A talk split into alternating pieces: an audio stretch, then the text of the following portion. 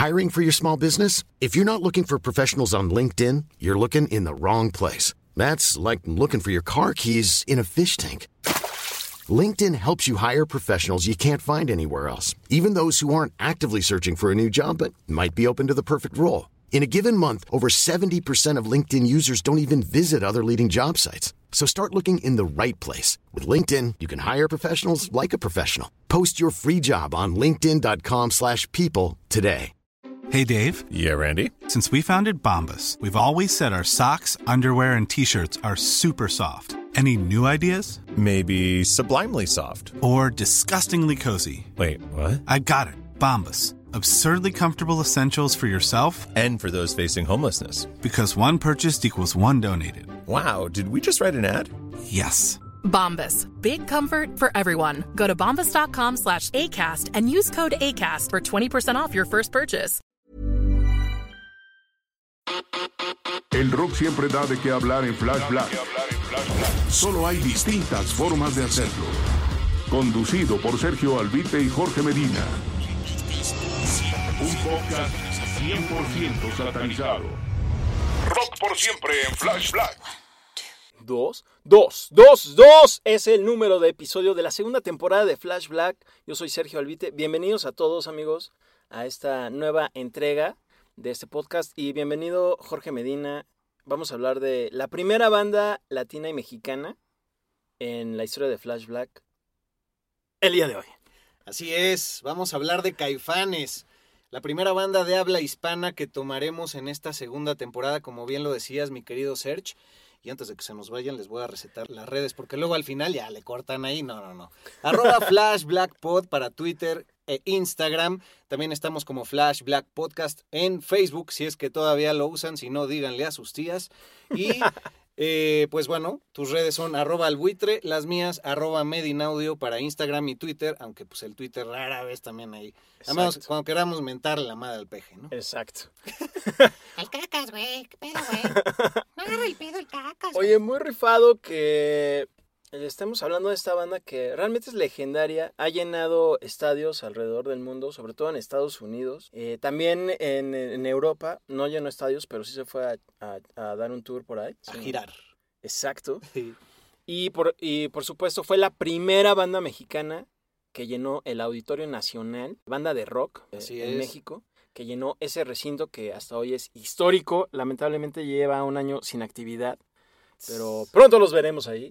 Y también llenaron el Palacio de los Deportes, que en los 90 era casi, era eh, pensable solo que lo llenaran bandas como Kiss o algo tipo así, ¿no? Ninguna Sí. nacional. Y que justamente hoy en día llenarlo eh, de alguien nacional es todavía un logro. Y bueno, si aquí en México tocaron en lugares legendarios, en Estados Unidos lo hicieron en el famoso Hollywood Palladium de Los Ángeles, California, que tiene una estructura muy como de los 50, 40, 60. Ah.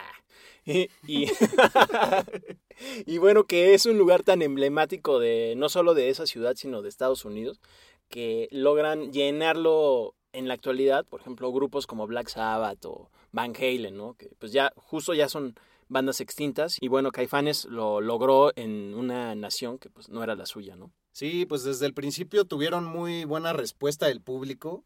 Hay que aclarar que vamos un poco a comparar eh, dos grandes discos que siempre se discute cuál es el mejor de Caifanes. Si la segunda entrega, que es Caifanes Volumen 2, mejor conocido como El Diablito, o su cuarta y última entrega, El Nervio del Volcán del año 94. El anterior es del 90, el anterior mencionado. y, y bueno, pues hay que decir que desde el inicio, con su demo, con Mátenme porque me muero, ya sonaban en Radio 1000, la gente reaccionó mucho pues, cuando todavía eran las llamadas, ¿no? Así de que, no, sea, nos llegaron un montón de llamadas, así con un bonche de papeles pobres de los telefonistas. Y, y desde ahí la gente pues empezaba a llenar pequeños foros, eh, sus primeras presentaciones en Rocotitlán y demás. Y fueron haciéndose de un grueso de fanáticos bastante importante que, de hecho, en una de las primeras tocadas que tuvieron fue con Miguel Mateos, ese, Ah, ese hombre que, pues bueno, sí tiene cierto peso en el rock and roll. Y pues le sorprendió a todo el mundo la, la reacción, ¿no? Pero vamos a hablar también, a contextualizar de desde dónde viene Caifanes, qué significa Caifanes y sus otros dos discos, pues para que ustedes no se nos pierdan y sobre todo, pues porque es muy curioso que con las insólitas imágenes de Aurora, que fue la primera agrupación en donde se integran Alfonso André, baterista, Saúl Hernández, voz y guitarra en ese momento, y Alejandro Markovich, eh, pues tienen sus primeros pasos, se separan y más adelante pues se vuelven a reintegrar uno que otro a su momento para hacer este épico proyecto junto con Sabo Romo y junto con Diego Herrera, Sabo Romo en el bajo, Diego Herrera en los teclados y en el saxofón, y bueno, pues así se escribe una historia bastante épica, muy memorable para todos los que somos eh, mexicanos y que no duró ni la década, mi search. Oye, además mencionar que Markovich, eh, eh, como bien dices, estuvo en las insólitas imágenes de Aurora, pero que desde ahí empezaron los roces con Saúl Hernández y que por eso se da la disolución de esta banda Años más tarde ya se forma Caifanes, ya así todo chido y acá. Hacen ese disco, su debut, y luego en el segundo álbum, que ya es el volumen 2, que realmente así se llama, ¿no? No se llama El Diablito, pero todos le conocen como El Diablito. Ajá, porque en la portada de alguna extraña manera dice El Diablito en la parte inferior derecha. Ajá, entonces todos nos fuimos con la finta de que se llama El Diablito. Eh, y ahí es donde entra Markovich, se, se reintegra a esta agrupación, por decir, de músicos, pero realmente entra como el nuevo a esta banda que es ya Caifanes. Y de ahí ya se agarran una buena carrera muy chida, pero también llena de controversias y desencuentro. exacto, con un nudo en la garganta. sí, güey, primero ellos tres eh, se topan en el Colegio Madrid, una conocida escuela acá en el sur de la ciudad, en la bella y bueno, pues una, una región un poco polémica de la Ciudad de México, así como lo es satélite. De hecho, satélite es Cuapa es como el satélite del sur, ¿no? Ajá es como un espejo, ¿no? Exacto. Se están reflejando con sus mismas rarezas, su mismo escape de dimensiones extra largas y la luz neón. No podemos olvidar el fanatismo por la luz neón. Pero bueno, pues ellos se conocen ahí a partir de que el hermano de, Alejandro Markovich, Carlos Markovich, iba en el salón de Saúl Hernández. Eh, iban en el mismo grado y Alfonso André creo que es un par de años más grande entonces ahí, pues en una peda que hizo Carlos Markovich, este, necesitaba músicos y ahí se presentaron y bla, bla, bla. Y desde sus primeros momentos, pues ya tenían grandes composiciones. Empezaron en el 84 y ya para el 86 se separan. Eh, de ahí viene el nombre de Caifanes, que Saúl ya tenía muy arraigado en su ser. Quizá por esa película del 67 de Oscar Chávez y Julisa, en donde pues son unos misfits, los protagonistas, digamos, unos desadaptados, unos no entendidos por la sociedad que es conformista. Nada que siga pasando. Y también, pues, el, el, rollo del caifán tiene una alusión a la cultura pachuca, ¿no? A la cultura del pachuco, no confundir con la bella airosa, por supuesto.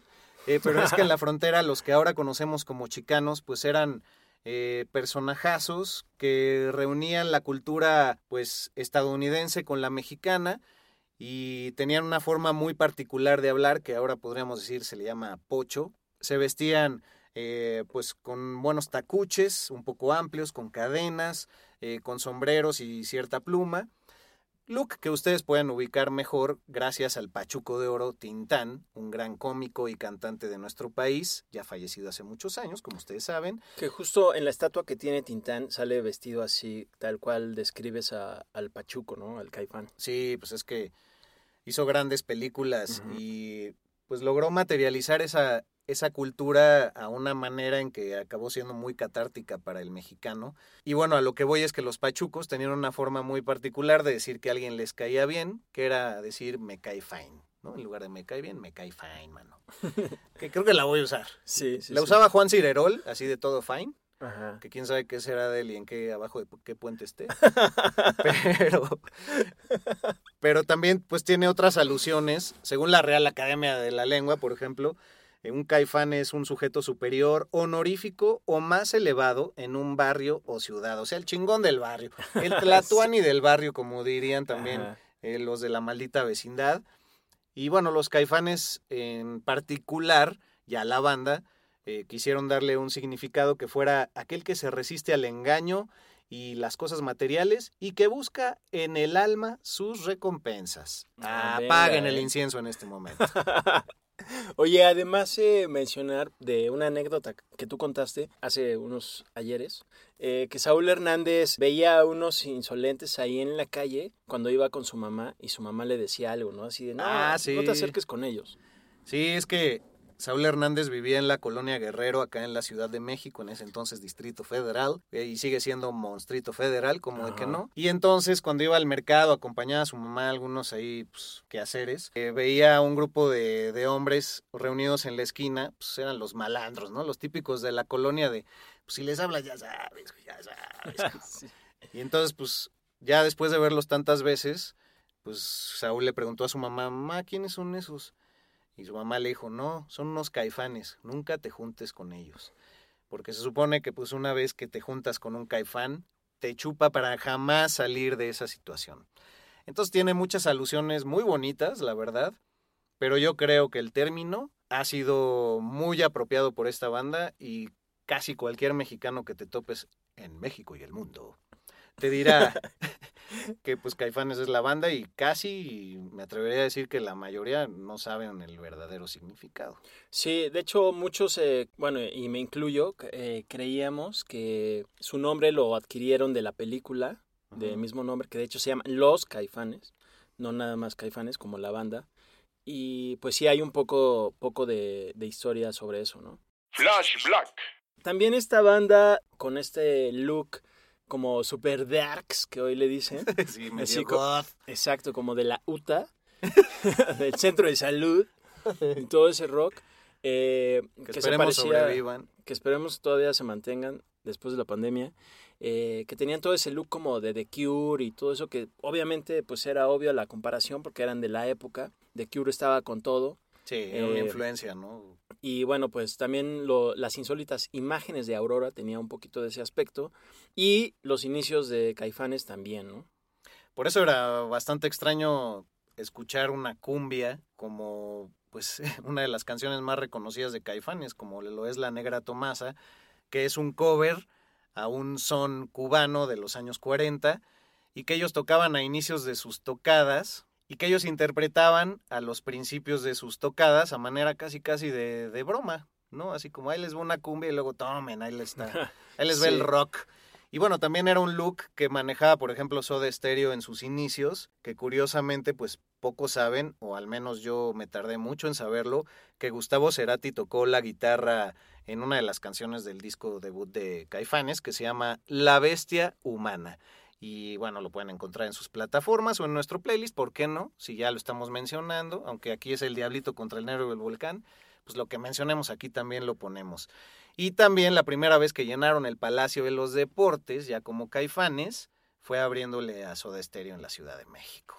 Que precisamente estas dos bandas, dos bandas se me hacen como eh, los monstruos del rock de Latinoamérica. Sí. Soda Stereo y Caifanes. Que me acuerdo que alguna vez quisieron juntar a Caifanes y Maná en un concierto en el Estadio Azteca, así súper de oso.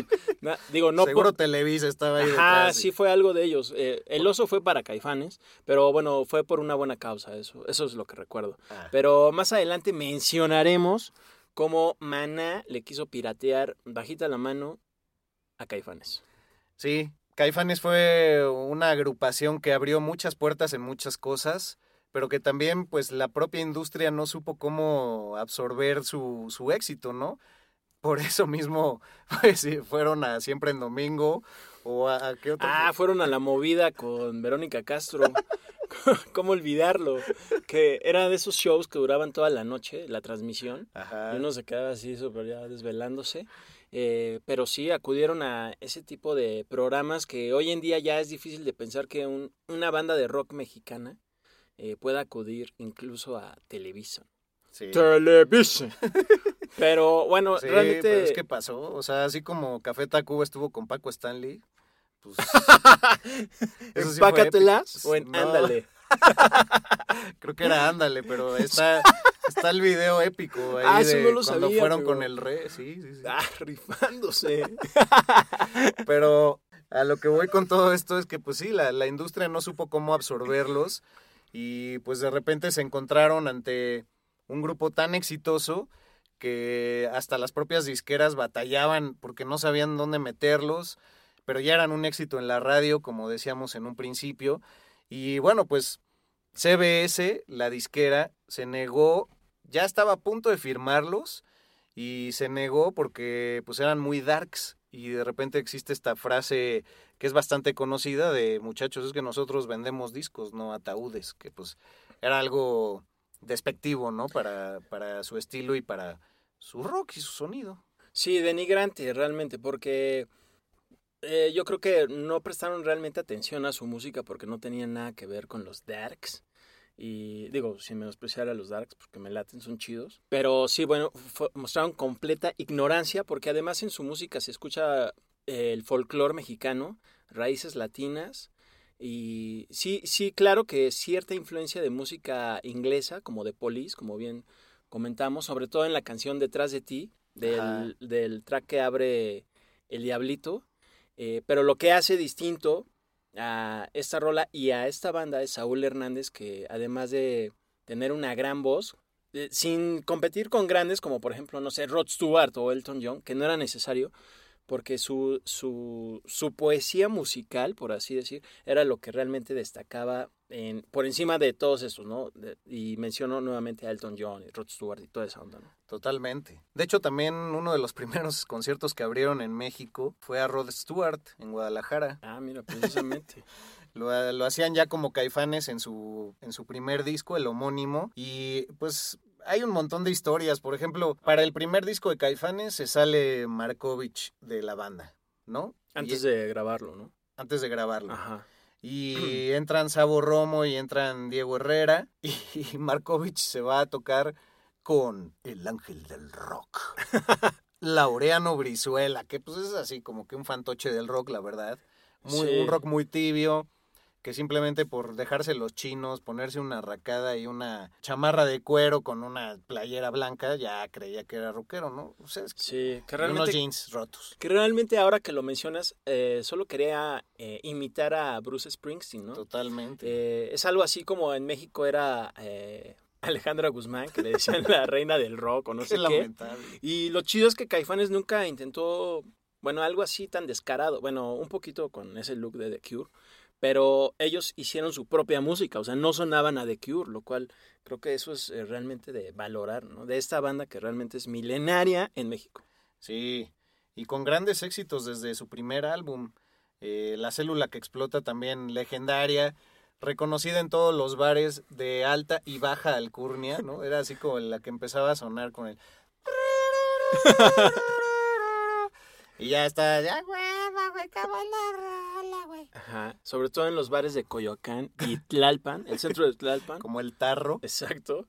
con el Eh, hijo del cuervo. Ah, el hijo del cuervo. Ah, el hijo del cuervo es totalmente casi un sinónimo de Caifanes. Sí, Esta canción, La Célula que Explota, que además figura entre las 100 mejores del rock hispanoamericano, latino y toda esa onda, para mí es una canción fusión porque es rock, y cuando digo rock no me refiero a guitarrazos así eh, sin coherencia, eh, rock con unos mariachis de por medio, ¿no? Que estas trompetas que bien dices que cierran la rola son características de Caifanes y del rock mexicano. Eh, y esa canción pues ya viene en el disco del Diablito, que pues ya contraponiendo el nervio del volcán y el Diablito, creo que la principal diferencia es que ya Alejandro Markovich, porque para este segundo disco el Diablito ya se vuelve a incorporar a Caifanes con el afán de Saúl Hernández de formar casi que un dream team de la música mexicana con elementos que identificaran mucho a nuestra música, pues él sin duda, aunque es de sangre argentina, así como su hermano, por supuesto,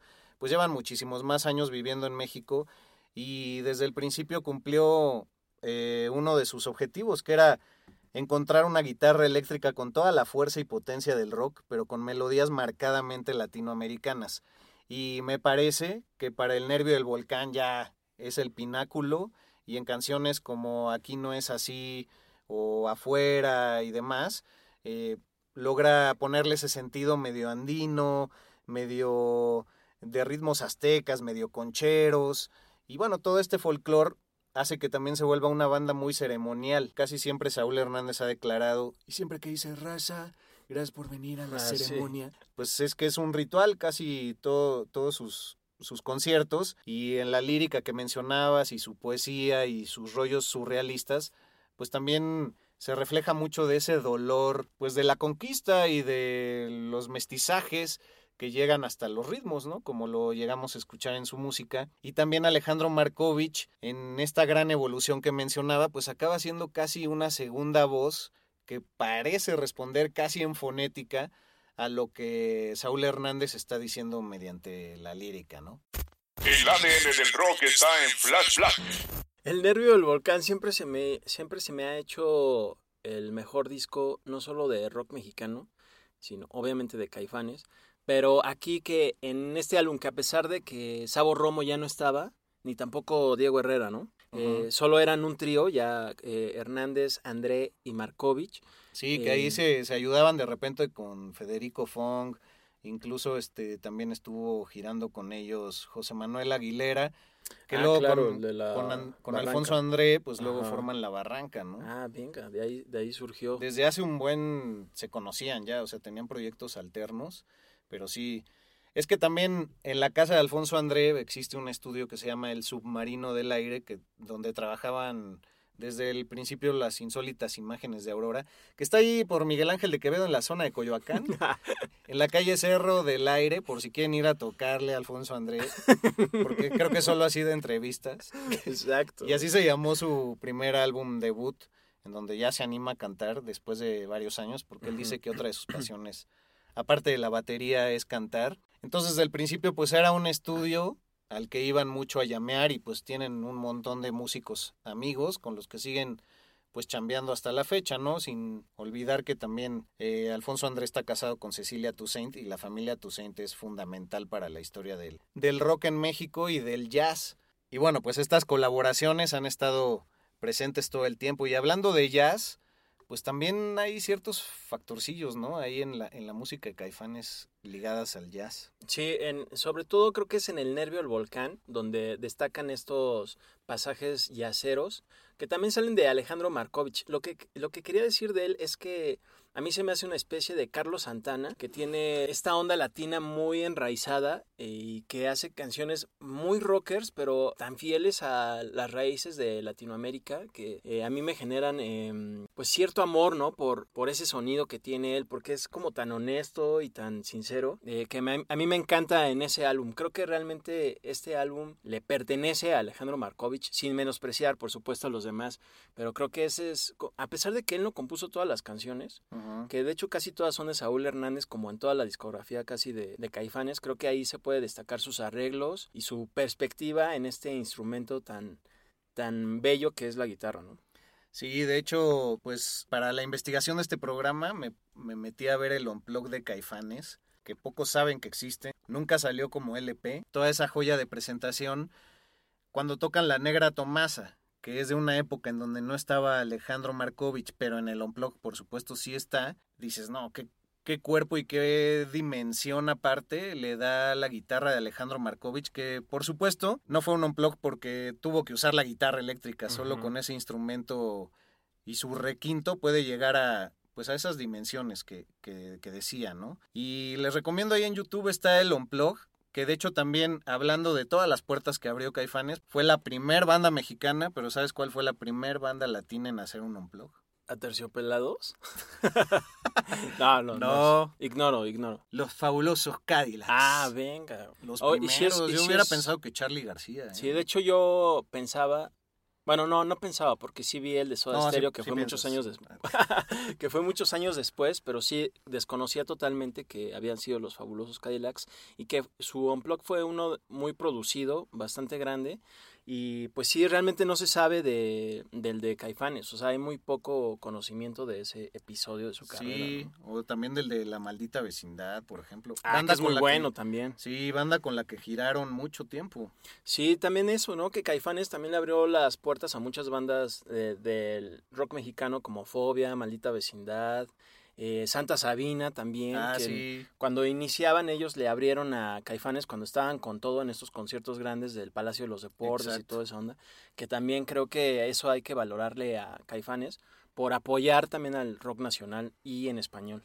Sí, también Fobia por ahí se veía beneficiado, aunque pues son, son algo contemporáneos, la verdad. Sí, a los amantes de Lola también. Ah, no manches. Exacto. Sí, la verdad eh, les abrió muchas puertas. Hasta le ayudó años después a Mana. Sí, puede Uf. ser que hasta puede ser que hasta la Castañeda también. Ah, claro. Flash Black. Agarrándonos también de, de cómo ellos apoyaban la escena, hay que decir que fueron músicos argentinos los primeros que les dan la mano a los caifanes para meterse a un sello discográfico. Es el caso del guitarrista Oscar López, quien, bueno, es un jazzista muy conocido en Argentina, que cuando los escucha en vivo les dice, oigan, no, ustedes tienen que firmar en mi sello, y es así como entran a BMG Ariola, y de ahí también los produce el Cachorro López, eh, que es otro gran productor argentino, y de ahí sale el primer disco. Eh, Gustavo Santaolalla también por ahí estuvo husmeando y hace unos tom-toms en una de las rolas del disco debut. Y bueno, hablando de Gustavo Santaolalla, pues hay que hablar del tema de, de este documental que se hace de Rompan Todo, que salió en diciembre y en donde se habla de todo el rock latinoamericano y su historia, ¿no? Tan censurada, tan lastimada y tan épica a la vez. Y mucha gente ahí se quejó de que de Caifanes nada más hablan así de pasadita y pues no mencionan más que la negra Tomasa y no le dan el peso necesario a esta gran banda de rock. Yo en mi momento también hice mi respectivo coraje, pero ya leyendo ahí unos artículos de lo que dijeron los productores de la serie, pues es que el, I'm Sandra, and I'm just the professional your small business was looking for. But you didn't hire me because you didn't use LinkedIn jobs. LinkedIn has professionals you can't find anywhere else, including those who aren't actively looking for a new job but might be open to the perfect role, like me. In a given month, over 70% of LinkedIn users don't visit other leading job sites. So if you're not looking on LinkedIn, you'll miss out on great candidates like Sandra. Start hiring professionals like a professional. Post your free job on linkedin.com/people slash people today. Hey, Dave. Yeah, Randy. Since we founded Bombus, we've always said our socks, underwear, and t shirts are super soft. Any new ideas? Maybe sublimely soft. Or disgustingly cozy? Wait, what? I got it. Bombus. Absurdly comfortable essentials for yourself And for those facing homelessness. because one purchased equals one donated. Wow, did we just write an ad? Yes. Bombas. Big comfort for everyone. Go to bombas.com slash ACAST and use code ACAST for 20% off your first purchase. a la manager nunca contestó, nunca les dio fecha para entrevistas, los derechos nunca los cedió la disquera, Saúl Hernández nunca se apareció y pues cuando Sabo Romo iba a dar una entrevista empezó la pandemia y entonces pues todo ahí medio que se fue a la chingada. Yo también creo que pudieron haber hablado muchísimo más de Caifanes sin necesidad de todos esos derechos, ¿no? Pero bueno, la historia la cuentan los triunfadores y creo que Camilo Lara quizás es más triunfador que ellos, no sé, no sé, ¿no? Ahora es que también eh, Caifanes se caracterizó eh, en Por mamasear. momento por mamasearle, porque en su momento rechazaron eh, tocar en el poderoso y famoso Festival de los 90 en el Woodstock, que fue esta reedición eh, que reunió a, a todas las bandas grandes del momento del rock internacional y bueno, de México que pudiera estar Caifanes iba a ser una gran oportunidad, pero ellos se dieron el lujo de rechazarlo. Pero pues quién sabe, porque afortunadamente tuve la oportunidad de entrevistar a algunos eh, integrantes de Caifanes por separado. Entrevisté a Sabo Romo cuando yo tenía como yo creo 27 o 28 años. Fue bastante accesible, muy buena onda, entonces no se me hizo nada mamaciador. De hecho, llegué a pensar que tal vez estaba drogado, pero, pero pues realmente como no lo conocía, dije... La "Ah, pues, amabilidad es estar drogado. Exacto, exacto, fue muy cool. Bueno, es que también dijo algunas cosas incoherentes, pero fue, fue muy buena onda y después entrevisté en conjunto a Jaguares Eh, Alfonso André entre ellos, obviamente, y Saúl Hernández fueron muy amables. Bueno, eh, Alfonso André un poco más serio, la verdad, por no decir saca mamón. Pero ya hablaremos en unos instantes más de nuestra experiencia en redes con él, ¿no? Deplorable. Ah, sí, pues, bueno, yo también debo decir, he podido entrevistar a cuatro de los cinco caifanes, al único que no he entrevistado es a Diego Herrera. Eh, Saúl Hernández cuando sacó su disco solista Mortal, muy accesible, un gran tipo, le expresé mi fanatismo y mi admiración, porque pues, soy muy fan desde siempre y Caifanes movió mucho en el rock para mi vida, súper amable. Eh, también con Markovich he podido hablar en dos ocasiones, una en el Impala de 90.9 y la segunda en One Radio, que accedió a ir, tuve que quedar con él y lo llevé en mi coche y pasé por él, así, buena onda. Oye, pero para lo que se dice de él, que es medio acá le mamasea, fue muy accesible, ¿no? Es accesible. Si le escribes, te contesta. Sí, es un güey que sí te pone un poco a prueba de, a ver, pero ¿para qué? ¿Y de dónde sale? ¿Y tú qué pedo? ¿No? Es un poco serio, es un poco duro, pero la verdad es a veces en la UAM dio la, la primicia de que se iban a reunir en el 2011 para el Vive Latino, porque él acababa de pasar por su episodio de la operación del tumor cerebral, que la verdad quedó al 100% y sus habilidades con la guitarra no se vieron nada afectadas. Digo, no es que yo sea médico y sepa qué parte del cerebro afecta qué, pero es un milagro médico. Y ahí lo dijo y no le escucharon más que tres pelados. Incluyéndote. y, el y el programador. Sí.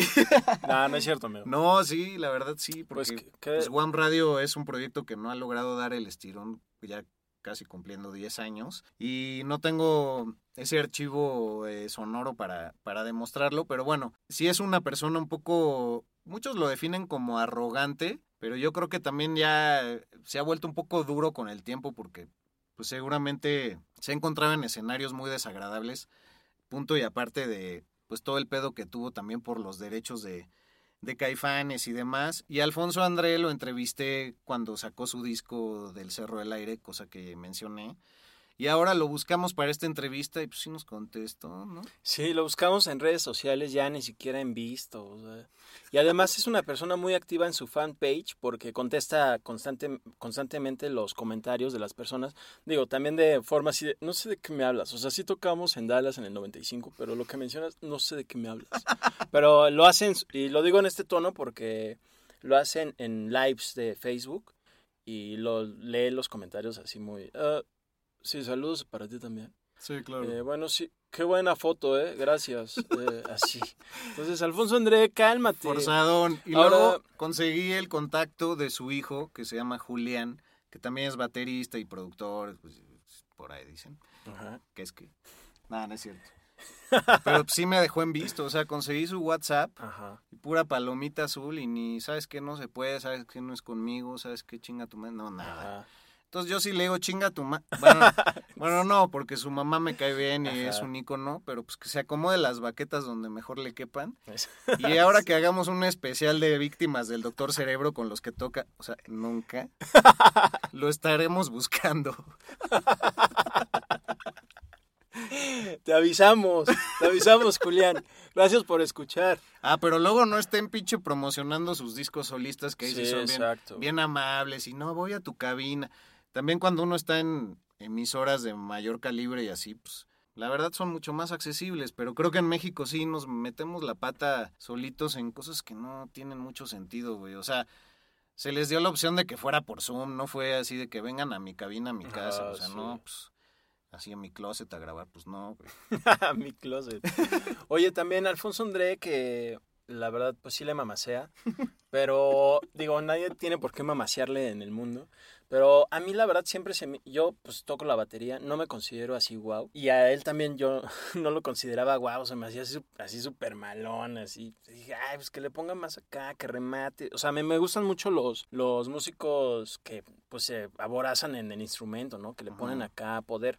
Después, obviamente, conforme crecí musicalmente, también comprendí que ese no es el perfil de Caifanes, él no es como un rock duro, no hacen rock duro, y pues él no tenía por qué hacer eso, ¿no? Y también tiene mucho conocimiento compositivo en cuanto al jazz, en cuanto a la percusión, que iba muy de la mano con Markovich, sobre todo en este disco de El Nervio del Volcán. Ajá. Y pues ahí como que sí aprecié más su talento musical. Entonces me retracto de haberlo designado como un insolente de la batería. Pero sí es un poco insolente fuera de la batería, la Sí. verdad, ¿no? Porque digo, pues... ay, o Y aparte él es zurdo y aprendió a tocar como derecho. Ah, lo cual creo que tiene más eh, de mi admiración por eso. Sí. Oye, regresando a la entrevista que le hice a Markovich que nadie escuchó, como nuestros lives en Instagram. Exacto.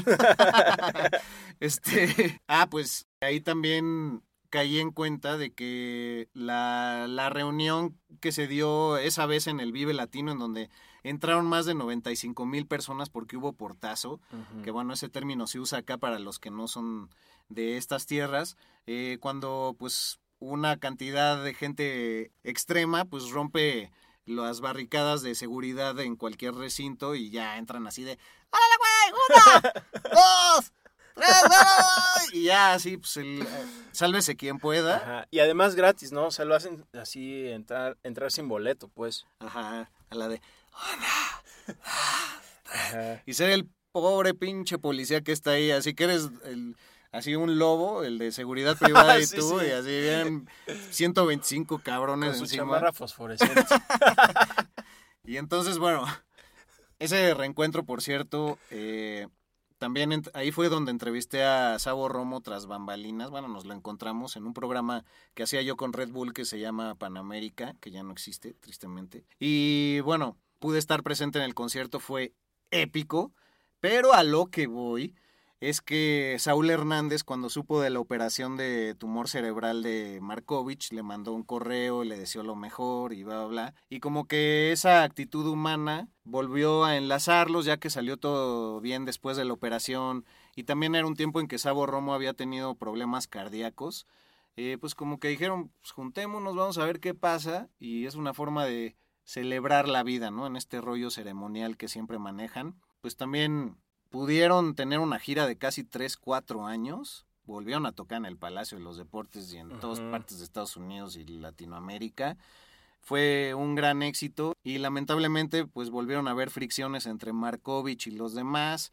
Ya ellos con los plenos derechos del nombre de Caifanes, todos pueden interpretar las canciones. Eh, de hecho, Markovich va, bueno, en diciembre estrenó un show que se llama Desentrañando el Nervio del Volcán, en donde antes hizo sobre el Dark Side of the Moon un especial y ahora pues ya va a llevar de gira esto, pero la pandemia eh, pues le saboteó todo, ¿no? Entonces, entonces pues retomando, eh, esa fue un poco la situación que hizo que se pudieran reunir los cinco y pues si se pudiera seguirían girando porque en el 2018 a finales sacaron la primera canción inédita original y ya lo hicieron sin Markovich que se llamó Héroes y la verdad no fue un hitazo. Creo que la pérdida de Markovich sí es grande para Caifanes, pero como decía Saúl, pues a veces el rock hace que se junten los que no deben estar juntos para crear cosas épicas y bueno, es la gran ironía, ¿no? Lo hemos visto en infinidad de bandas Sí. y ellos que no duraron ni 10 años, pues siguen marcando camino y creo que el-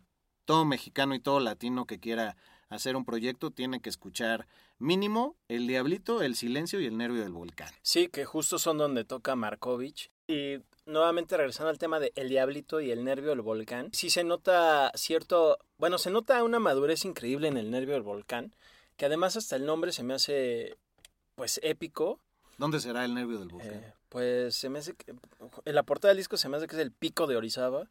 puede pero- ser La Malinche, pero hay Fumarola, entonces puede ser que Ah, el Popo... pues, o el Popo también.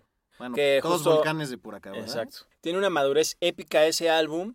Y bueno, en El Diablito, que todavía están como jóvenes acá, que ya mencionamos que tenía como esa influencia a The Police y la cosa. El sonido de la producción de ese álbum, que es de 1990, eh, Maná trató de copiarlo en, el- en su álbum Falta Amor, que es de un año después, donde venía rayando el sol y toda esta onda.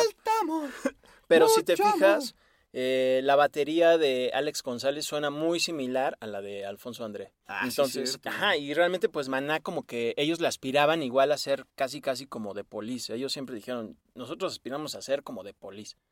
Y pero pues sí le agarraron toda la influencia del sonido de Caifanes y para El Nervio del Volcán, que para mí ya dije que es uno de mis discos favoritos del rock mexicano, eh, amo todas las rolas y la ejecución de Markovich. Uf, Hail. Markovich.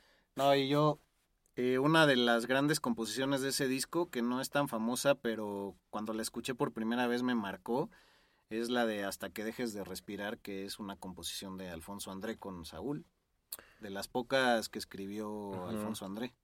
Porque de hecho hasta la fecha le pide mucha ayuda a Chema Arriola, otro mítico mm, eh, músico mexicano, de, bueno, pariente del literato Juan José Arriola y su hermano es bajista también, y él es baterista, y pues le escribe toda la lírica para su proyecto solista. Y ahí toca Federico Funk también. Ah, rifados, ¿eh? Y justo Chema Arriola, una vez lo conocí también, es como del, de la onda de Alfonso André, del mamaceo al máximo. No dejaba de hablar de él y, no, pues de hecho estoy colaborando con los Guadalupes. Ahora les va.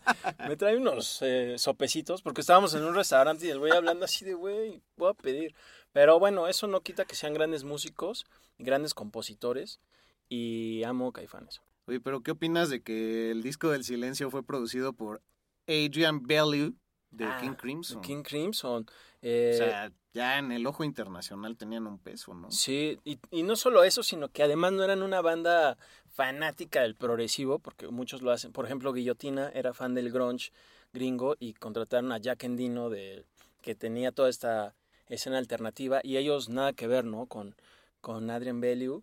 Eh, tampoco en su sonido trataron de sonar como a King Crimson, fueron totalmente honestos en El Silencio, que también se me hace un gran disco. Uf, Y también tiene, la portada también es, creo que muestra mucho de estas raíces latinas claro. eh, que mencionaste al inicio. Sí, y, y ya para el Nervio del Volcán, eh, la producción la hace Greg Ladanji, en donde, pues bueno, es, es un hombre con el que trabajaron ya después con Jaguares también y demás. Pero bueno, él trabajó en su momento con Fleetwood Mac, por supuesto en el disco de los 90, y también, pues, produjo discos como de Toto y así, ¿no? Que pues, tienen su valor, pero volvieron a trabajar con él, entonces, pues, ha de haber sido una una grata experiencia. También hay que resaltar que en el año del 94 todo este acontecimiento de el Ejército Zapatista de Liberación Nacional, es decir, el EZLN en Chiapas, México, no en Chiapas, en Chiapas, todo esto que busca reivindicar eh, a, al- a los indígenas y a toda esta gente que ha fundado nuestro país, pues fue también un valor discursivo y fue casi también un himno de la época el que existiera este, este gran disco con todo ese valor latinoamericano que ya hemos multisubrayado. Ahora ya casi para terminar, mi querido Serge, porque cometí un error y no habíamos grabado nuestra... Lo retomamos. ¿Cuál es tu opinión acerca de que pues Caifanes fue la banda que le abrió a los Rolling Stones en su gira del 94 con el Voodoo Lounge? Y yo los vi también, o sea, yo tenía como 13 años y me acuerdo que en el camión de la escuela había una chava que era súper fan de Caifanes y siempre ponía el silencio. Y luego yo descubrí el nervio del volcán por mí mismo, pero gracias a ella supe quién era Caifanes. Y cuando los fui a ver, que me llevaron mis jefes, pues no tenía idea de que iban a abrir. Y ya, obviamente ya tras la salida de Sabo Romo y Diego Herrera, pues ya solo eran los tres, junto con Federico Fong a veces, José Manuel Aguilera y otros músicos invitados que incluso tenían que ver con Mano Negra y así, no recuerdo el nombre. Y fue una presentación realmente épica, tocaron casi todo el disco del Nervio del Volcán y dicen que Keith Richards lo saludó como si fuera su amigo de toda la vida. Ya después, nunca pensé que íbamos a decir el nombre de Alejandra Guzmán dos veces en este programa, pero Alejandra Guzmán fue una de las que abrió el concierto de Rolling Stone. Antes lo hizo el Ah, Tri, no. que creo que pues tiene Ah, más sí, sí, nombre. Sí, sí, Y ya ¿Cómo? después, 2016, Little Jesus. Puf, No, man. Jesus No, Christ. ¿qué pasó? Jay-Z. Jay-Z. No, pues ahí sí, acá, ¿no? Pero... O sea, ¿qué, ¿de qué? de- de- Ahora sí que pasamos del caviar a la nueva de pescado, hijo. Oye, qué deplorable eso, güey. Sí. Bueno, habrá quien sea fan de la reina del rock, o cómo le dicen, Eh, la princesa, o no sé, de Alejandra Guzmán y sus múltiples operaciones. Ajá. Pero bueno, yo difiero bastante de su estilo. Eh, Caifanes creo que sí fue un digno, ni siquiera me gustaría decir que era abridor, sino realmente eran como invitados especiales de Rolling Stones, porque eran en ese momento la banda a seguir en, en México, ¿no? Habían ya llenado bastantes recintos en, en este país que, eran, que, que son muy importantes. Entonces yo creo que eran más como grupo invitado, especiales. Oye, pero es, es curioso que a partir del nervio del volcán, pues todo se les desmoronó. Estaban en lo más alto de la fama. Los seguidores nada más querían más y más música. Y Saúl Hernández ha declarado que a la vez era la peor etapa de su vida. Se vino abajo, le sucedió lo de la voz, que padeció de un papiloma que le generaba tumores en las cuerdas vocales. 17 veces lo tuvieron que, que operar, por eso perdió algunas facultades de potencia vocal. Además de que yo creo que tenía un apoyo en la garganta eh, particular, pero es un estilo que nadie ha podido imitar, porque ha habido muchos cantantes muy imitados, ¿no? En toda la historia. Yo no he escuchado a alguien que suene parecido a lo que hacía Saúl. Y bueno, afortunadamente no le dejó ninguna cicatriz en las cuerdas vocales eh, toda esta situación y por eso tuvo la oportunidad de retomar el canto, ¿no? Pero su, su historia fue muy breve y lamentablemente con esos cuatro discos es que tenemos que seguir adelante y yo creo que poca gente ya le siguió después el hilo a lo que fue Jaguares o algunos proyectos solistas de ellos porque sí fue una conjunción de talentos muy especial. Sabo Romo y Diego Herrera se salieron desde finales del disco El Silencio, eh, porque también se dice que Sabo chocaba mucho con, con el carácter de Markovich también, que todos son personalidades muy fuertes, quizás eso logró que fueran un éxito tan mayor y tan trascendental en tantos niveles de la música. Pero o sea, cuando Sabo Romo, o sea, cuando llegó, había tocado con Guillermo Briseño, que pues es un ícono de nuestro rock y un gran cantante y pianista, y ya que se salió de ahí se fue a tocar con Alex Sintek y la gente, Sí. y la gente normal, ¿no? Él era la gente normal. En la, en la entrevista que le hice no estaba tan normal, pero... Pero eh, justo Jaguares, yo los... Me acuerdo que cuando hicieron su primera presentación en el Auditorio Nacional, yo los fui a ver, por ahí del 97 o 98. Eh, obviamente tocaron canciones de, de Caifanes, pero para mí, en- y es una opinión muy personal mía de mí, que eh, pues sí, Saúl Hernández ya realmente nunca pudo volver a ser el de siquiera dos años antes, que fue en ese mítico último concierto de Caifanes de la, de la primera separación, bueno, hasta ahora la única separación, eh, en San Luis Potosí, que de hecho si le buscan en MTV, digo en YouTube, hay una popular entrevista que hizo MTV a Saúl Hernández y Markovich, donde básicamente los dos ya están así súper, no enojados, pero ya encontrados entre ellos de que saben que se va a acabar el grupo y se siente un poco la tensión y fricción entre ambas personalidades. Se las recomiendo ampliamente. Sí, de hecho se dice que Carlos Markovich, el hermano de Alejandro, tuvo que subir al escenario ese día a hacer que se abrazaran y como que pues que no se sintiera tanto esa mala vibra. No lo logró y en el micrófono fue Carlos Markovich, este cineasta, el que dijo, hasta aquí llegó Caifanes, hasta aquí fue. Y es que en una fecha anterior en Guanajuato también le habían echado una roca a Markovich que le pegó y entonces él culpaba a Saúl Hernández de que denostaba tanto su malestar con él que la gente ya había hecho personal el problema con Markovich, ¿no? Porque obviamente siempre el vocalista pues es más vanagloriado.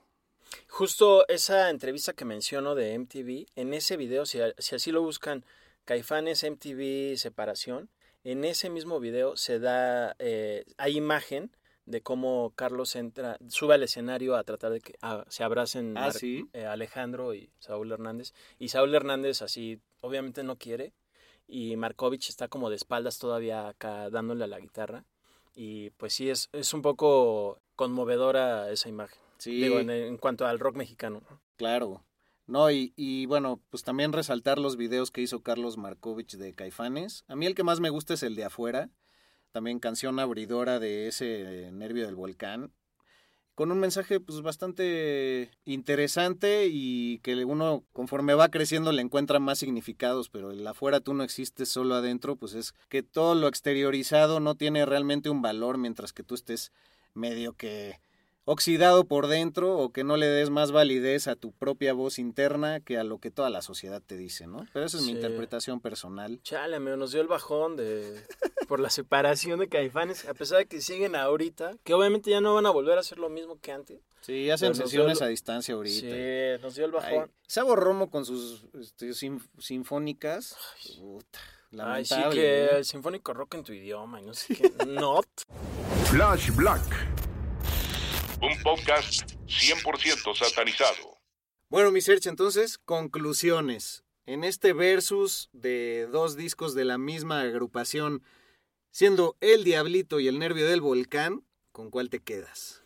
Bueno, como medio lo exclamé eh, a lo largo del programa, eh, mi favorito es El Nervio del Volcán, pero por lo mismo de la gran producción que tuvieron y la madurez musical que ya representan en este álbum a través de sus composiciones, ejecución y, por ejemplo, nuevamente alabando a Markovich por, por esas grandes guitarras que nos entregó, que la verdad se rifó. Y, y, y en la comparación que hice con Carlos Santana, la verdad, en este álbum creo que sí sobresale Markovich. En mi muy humilde opinión, MHO. Sí, cabe aclarar que tomamos estos dos discos porque son los más subrayados por la gente como trascendentales en su vida, eh, aunque el silencio también es el favorito de muchos.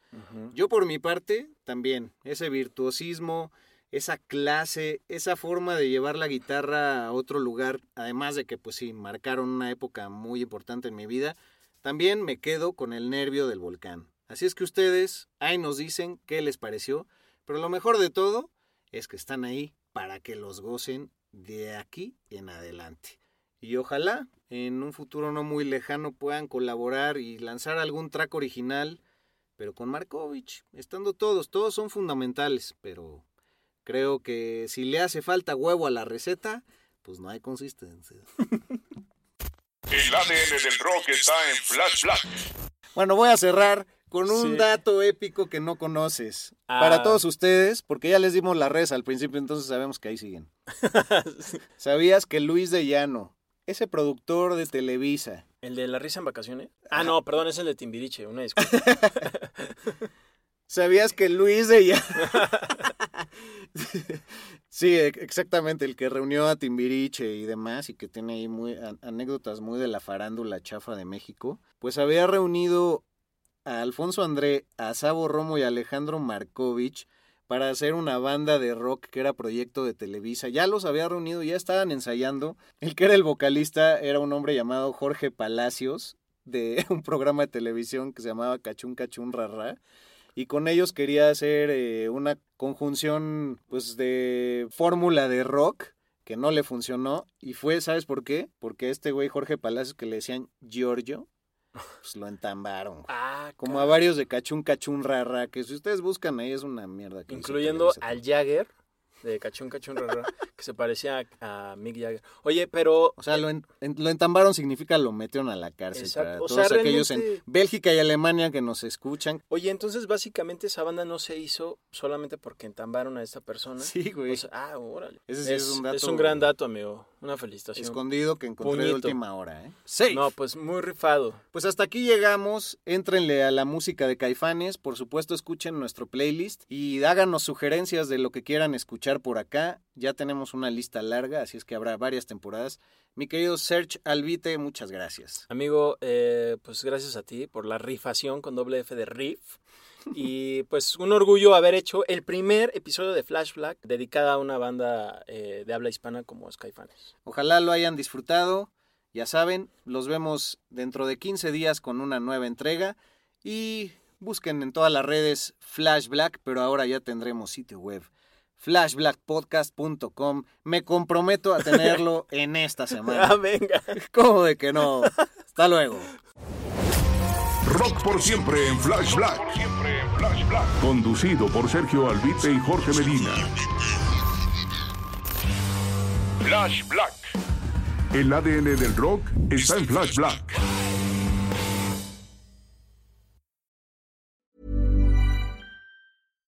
Hi, I'm Daniel, founder of Pretty Litter. Cats and cat owners deserve better than any old fashioned litter. That's why I teamed up with scientists and veterinarians to create Pretty Litter. Its innovative crystal formula has superior odor control and weighs up to 80% less than clay litter.